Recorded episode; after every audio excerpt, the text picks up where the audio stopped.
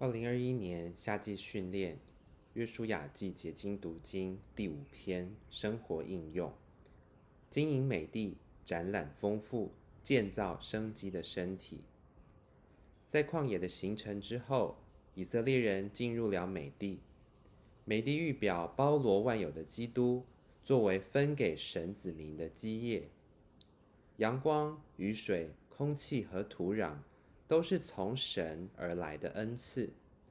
然而有一样是神无法赐给的，就是他们的劳苦。许多基督徒错误的以为一切都是出于神，他们什么也不用做，因此他们没有花时间与主同在、读圣经或在祷告上警醒。如果不花时间在基督身上劳苦，我们在承受上丰富，在收获上却贫乏。前去敬拜神时就会空手，圣殿就不可能被建造起来。召会是出自我们对基督的享受，我们越享受基督的丰富，就越有召会的实际。如果我们天天享受基督，我们会满带基督来赴会。我们不该抱怨教会是贫乏的，我们必须承认自己才是贫乏的。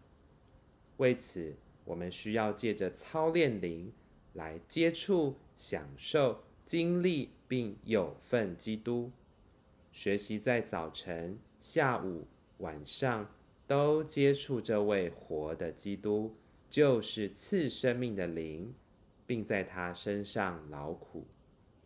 我们可以做见证，哈利路亚，赞美主！基督是我的亮光、力量，胜过一切的能力和得胜。这样，我们会得着一份对基督的经历，足够维持我们的生活，并同神的子民来敬拜神，使他满足，也能与人分享，使众人满足。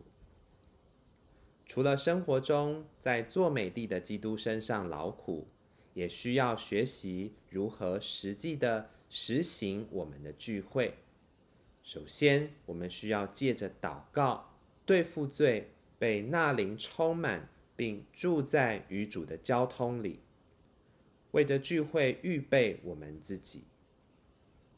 每当我们去参加聚会，必须至少花五至十分钟的时间祷告，主会给我们看见自己的一切过错、短处和失败。我们必须借着向主承认来对付我们的罪。我们若愿意彻底对付自己的罪，就会自然经历圣灵的充满，这是神奇的平常事。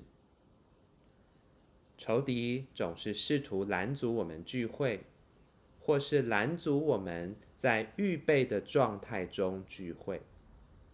我们都需要有智慧赎回我们的光阴，以保持自己在很好的光景中参加聚会，好把我们所享受基督之拔尖的部分带到教会的聚会，将其献上，展览它丰富的富余。